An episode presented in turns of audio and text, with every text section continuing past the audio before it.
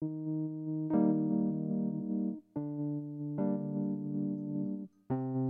sociale. Le podcast qui donne la parole aux professionnels du travail social et aux personnes qui elles accompagnent.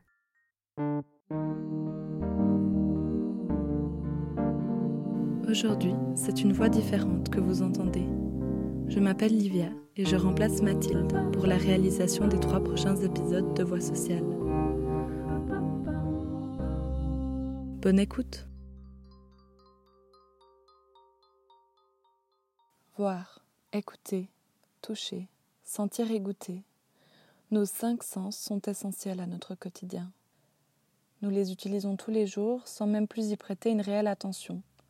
Grâce à eux, nous pouvons communiquer, partager des expériences et être autonomes. Alors comment fait-on lorsque nous sommes privés de deux de ces sens en même temps? C'est la réalité que vivent les personnes dites sourdes aveugles, qui souffrent de surdicécité. Encore très peu reconnu et tardivement diagnostiqué, ce trouble sensoriel requiert un accompagnement spécifique. Pour mieux comprendre, je me suis rendue à Montaix, dans le canton du Valais, à la Fondation romande sourds aveugles. J'y ai rencontré Ludovic Métro et Christiane Feisli. Autour d'une table, nous avons discuté des défis rencontrés au quotidien, dans une société inadaptée à leurs conditions sensorielles.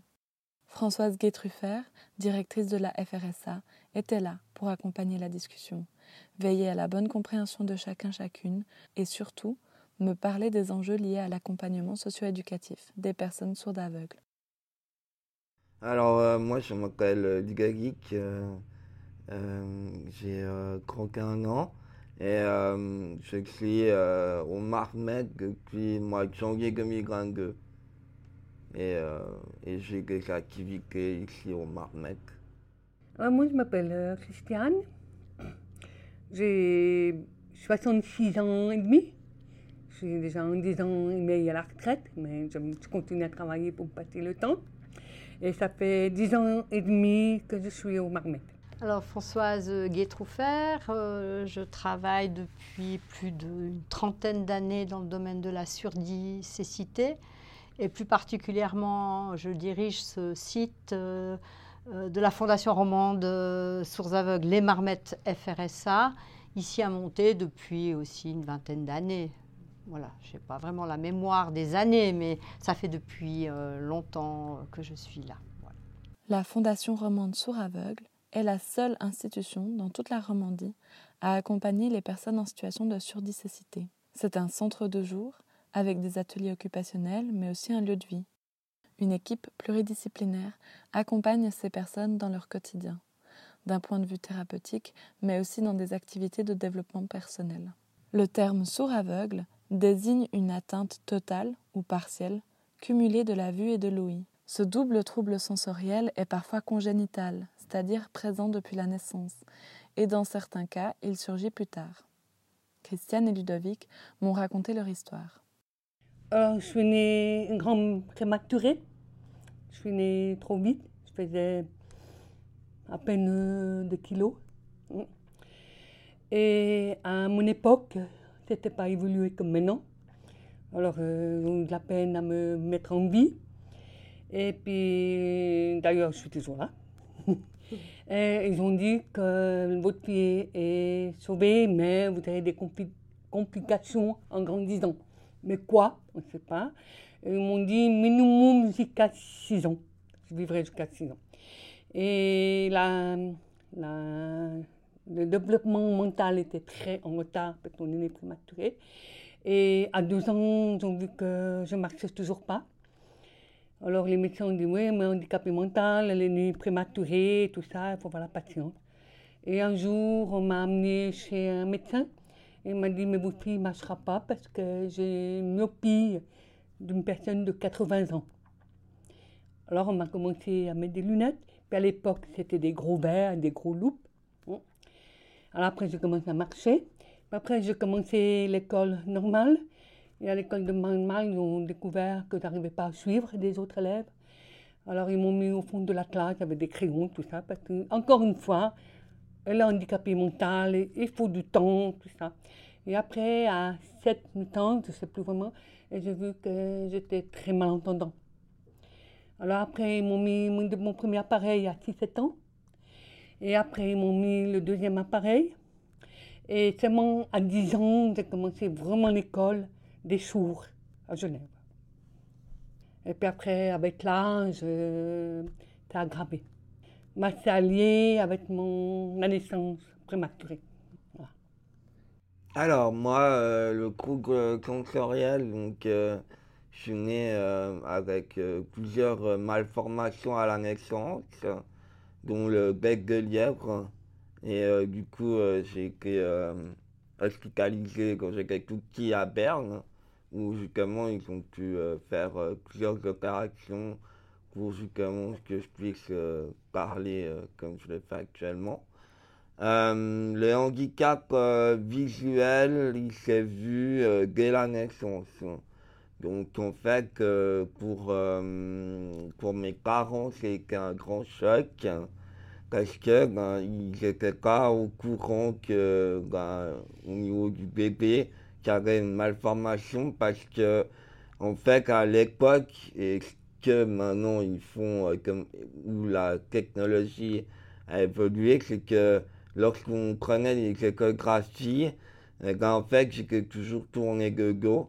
Du coup, ben, on voyait pas le visage et du coup c'est pour ça que on a découvert à naissance que j'étais euh, que ben, justement mon handicap moi celui qui est de Louis c'est que je suis euh, aveugle de l'œil euh, et de l'œil gauche je vois selon les dernières estimations à 5%.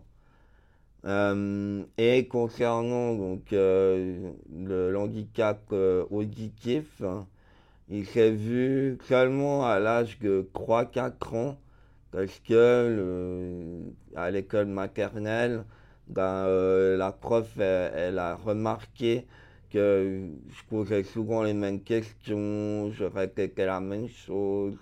Et du coup euh, elle s'est posé la question si j'avais pas quelque chose auditif, puis en allant faire des examens à Berne, là, ils ont vu que j'avais aussi euh, une atteinte auditive qui est euh, actuellement, mon manque d'audition est comblé par, par un appareil auditif, la, la technologie qu'on dit cochléaire, BAA cochléaire. Et donc, euh, mes handicaps sont euh, de- de la- depuis la naissance, en fait. La surdicécité, surtout à un niveau avancé, met au défi les personnes qui en souffrent pour communiquer avec l'extérieur. De nouvelles techniques de communication doivent alors être mises en place.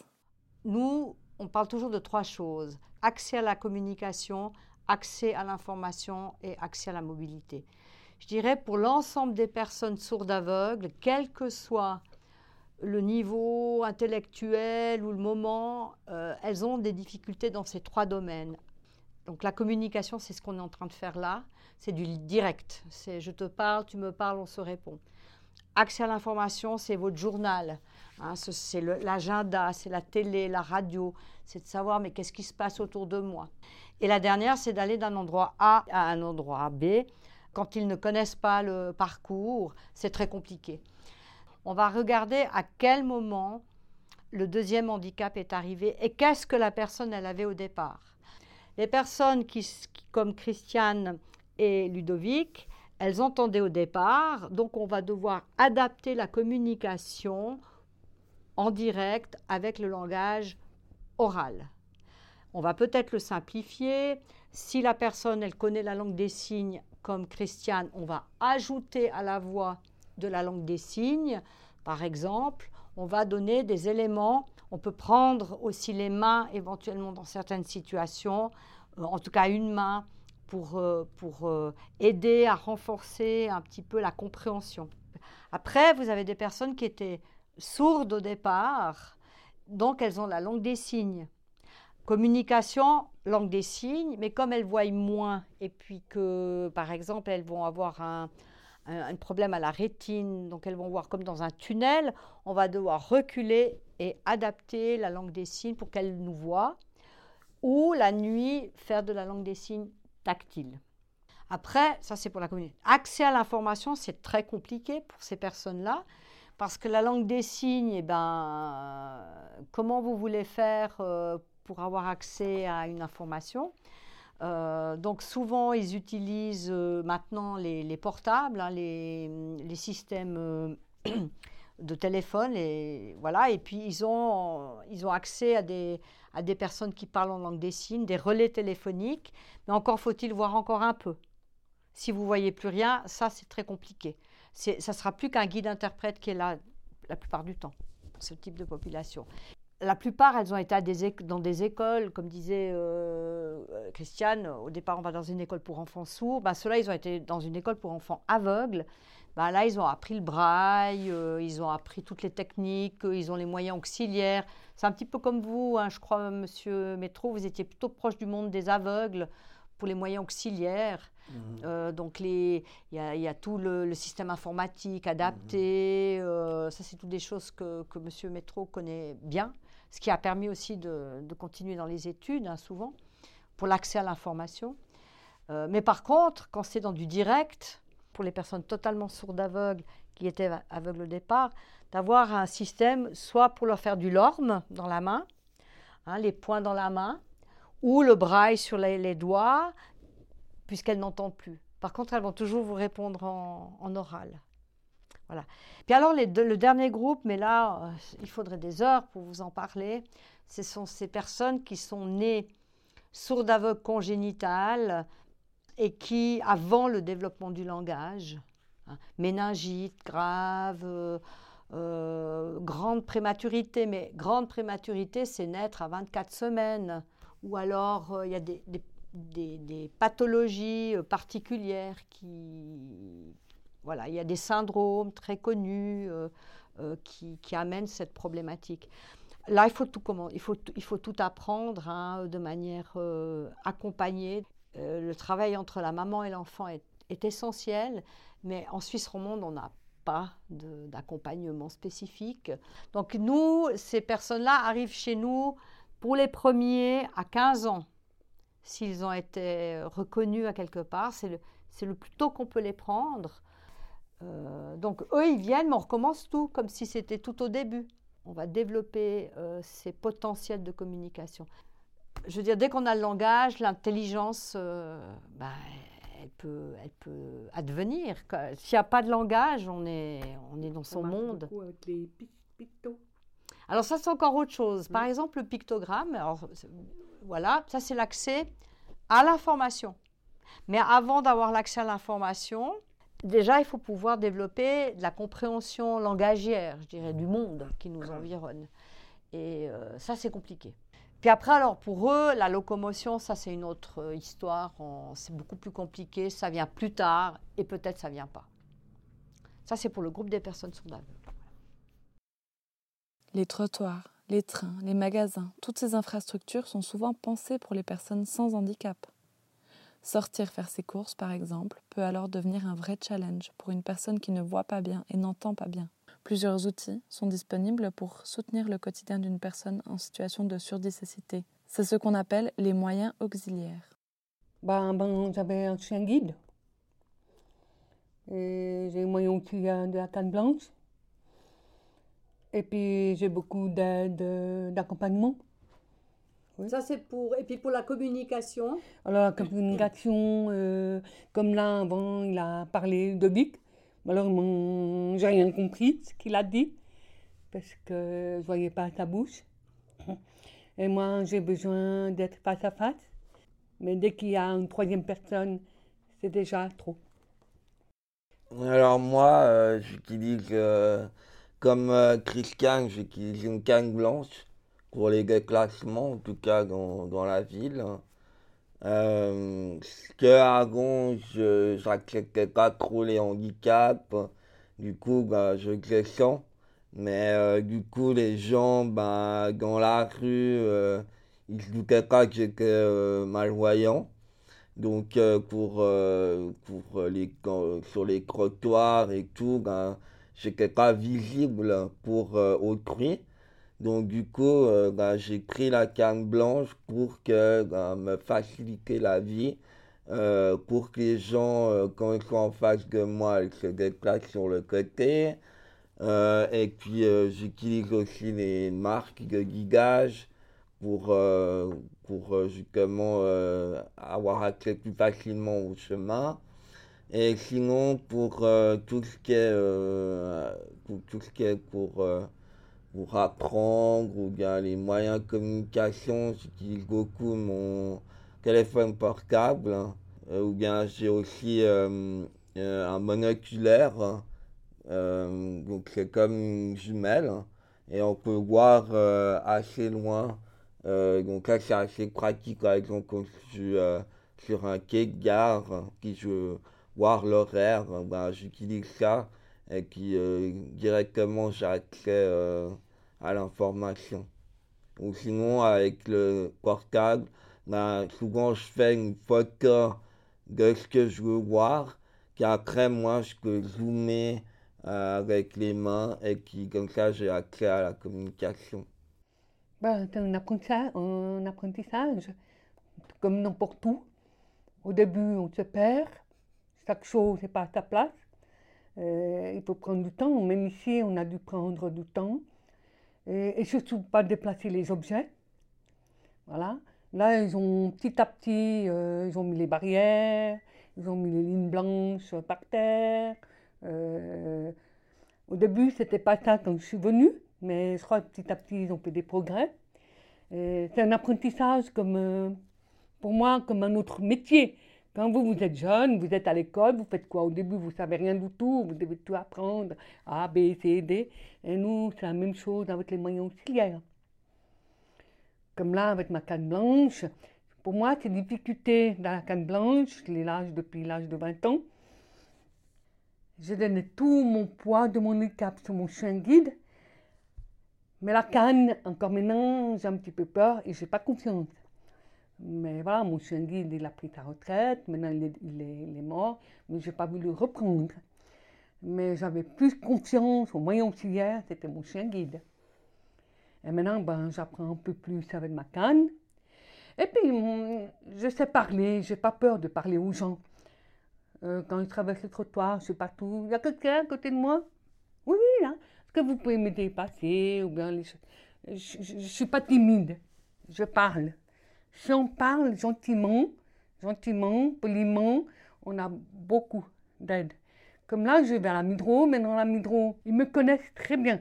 Ils me voient de loin, pouf, ils sont là avec un panier et tout ça. Euh, ou bien je vais boire un café, je n'ai pas tant m'asseoir, mon café il est déjà prêt avec le petit chocolat, tout ça. Voilà. Et ça, ça fait énormément plaisir. Maintenant que c'est grave, maintenant, maintenant j'aimerais aller, aller plus loin, aller chez un directeur de la Midro ou la Coptegal, que maintenant, l'autre jour, je me suis fait tomber, parce qu'ils vont dedans avec les trottinettes électriques, mmh. dedans. On ne les entend pas, on ne les voit pas, et je ne comprends pas qu'ils les laissent rentrer avec. Ou bien, ben, un jour, il y a un jeune de 12-13 ans, avec les vélos ben, il m'a passé par sous la, la canne, il est tombé. Je suis désolée, mais j'ai dit, c'est dommage que tu t'es pas fait encore plus mal, parce qu'ils allaient vite et nous, on n'entend pas. Heureusement, il ne m'a pas cassé ma canne, mais voilà. Alors, euh, c'est vrai que moi, par exemple, je suis plus timide que Christian. Donc, euh, je vais moins demander aux gens euh, de l'aide. Euh, il y a aussi une question d'orgueil derrière où, euh, où j'aime pas trop demander et tout. Et euh, c'est vrai que je rejoins Christian sur les, sur les électriques. je trouve que c'est n'importe quoi parce que dans les, on les entend pas déjà. Hein. Ce qui est dangereux, c'est qu'on passe le passage piéton, on, on se dit, ah, il n'y a personne qui euh, en fait, non, ils arrivent. Euh, et puis ce qui, euh, qui m'embête le plus, c'est qu'ils utilisent le trottoir. Hein. Et même des cyclistes, hein, ils utilisent les trottoirs. Alors moi, par chance, j'ai jamais eu d'accident avec ce genre de véhicule. Mais je me dis, le jour où ça arrive, bah, qu'est-ce que je vais faire, quoi? Donc voilà, donc ça c'est pour ça. Et puis pour Qu'est-ce a les centres commerciaux? C'est un peu compliqué parce que ben, tout est écrit tout petit. euh, les étiquettes, euh, les... même par exemple pour bah, si je veux prendre des, des légumes, il y a le numéro à mettre sur la l'étiquette. Bah, souvent je vois pas le numéro. Alors là, ben, je suis bien obligé de demander à quelqu'un.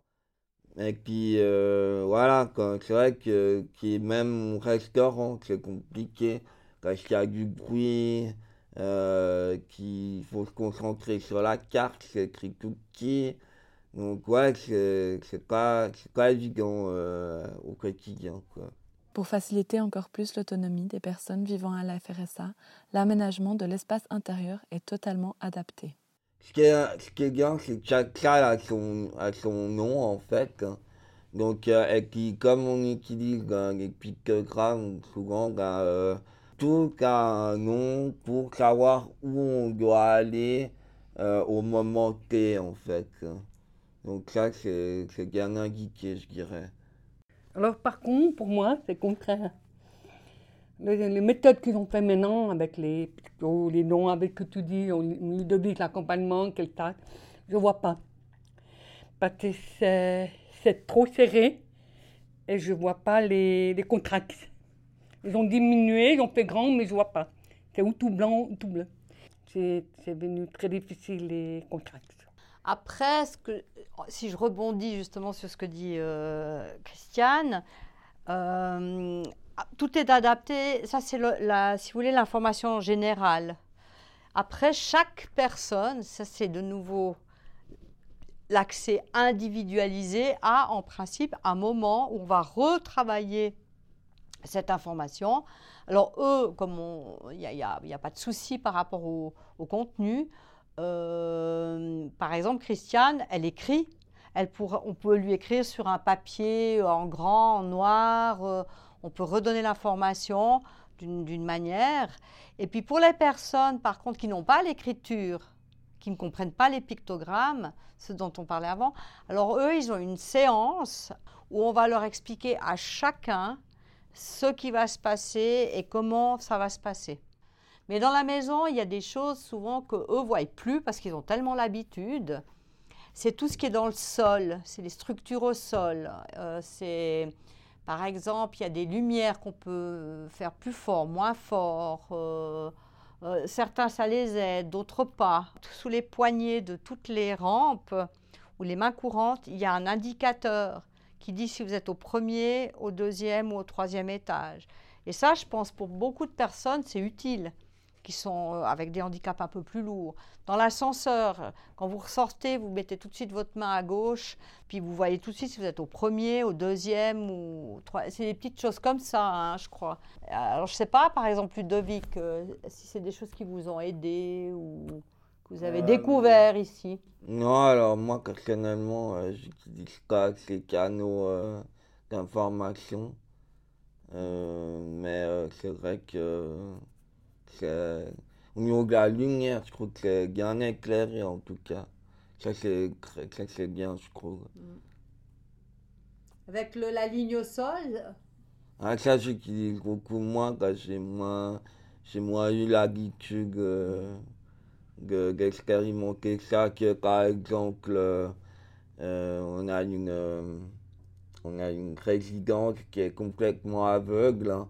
Elle utilise euh, le, marquage au sol pour se guider, mais moi j'ai pas besoin puisque je vois suffisamment en fait. La mauvaise connaissance de ce double trouble sensoriel crée souvent un diagnostic tardif et donc un retard dans la prise en charge. Les personnes sourdes aveugles ont pourtant des besoins bien particuliers.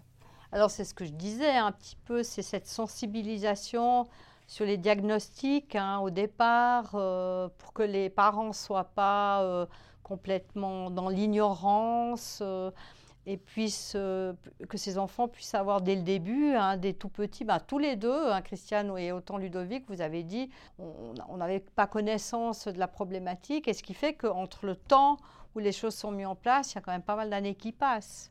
Et, ça, c'est un peu dommage, quoi. Souvent, les gens sont saucissonnés soit dans le domaine des aveugles, soit dans le domaine des personnes sourdes. Et puis les besoins, ils sont pas, euh, c'est pas les mêmes quoi. Une personne sourde aveugle, elle n'a pas du tout les mêmes besoins euh, qu'une personne aveugle ou malvoyante, ou que d'une personne sourde et malentendante. Je ne sais pas si. oui, que pour nous c'est difficile. On a un double handicap. C'est plus facile. Si vous êtes aveugle, malvoyante, vous allez aller avec les, les moyens auxiliaires, les aveugles, tout les sourds, ils vont avec les sourds et malentendants. Mais quand un, un double handicap, les deux, on, ne peut ni aller avec les sourds, on peut ni aller avec les aveugles. C'est très difficile quand on a un double handicap. Je suis très heureuse qu'ils ont fondé ça ici parce que on ne saurait pas où. On ne pas où. Là, il manque quelque chose. Et là, il manque quelque chose. Tandis qu'ici, euh, c'est vraiment bien adapté. Après, il y a peut-être la question de la formation. Donc, nous, on doit former les collaborateurs quand ils arrivent chez nous. Ils ne connaissent pas les techniques de communication. C'est une nouvelle formation de travailler ici, je pense. Mm. Mais pour tous, un peu. Hein?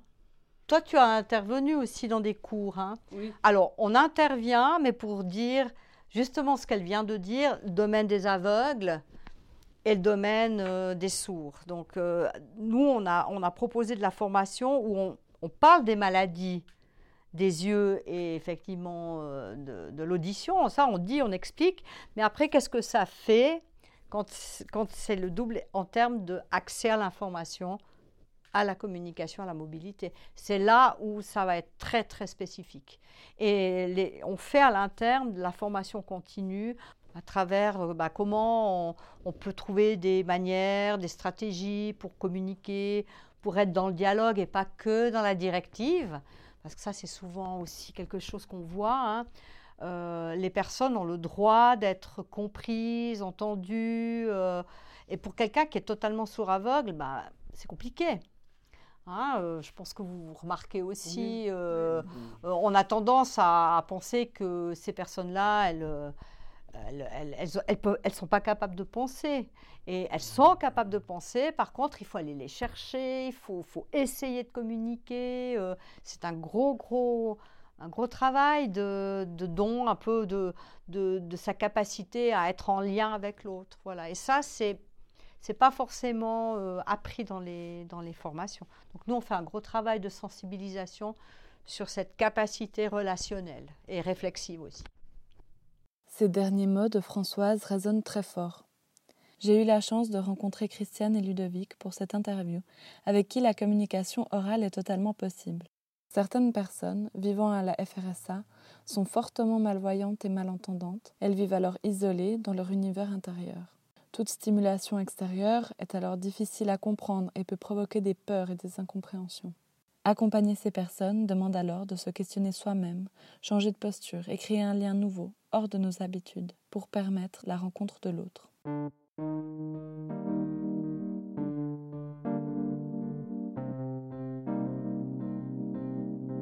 Un grand merci encore à Christiane, Ludovic et Françoise pour ce bel échange.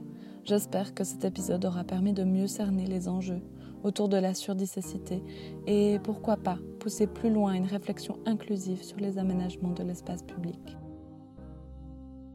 À bientôt!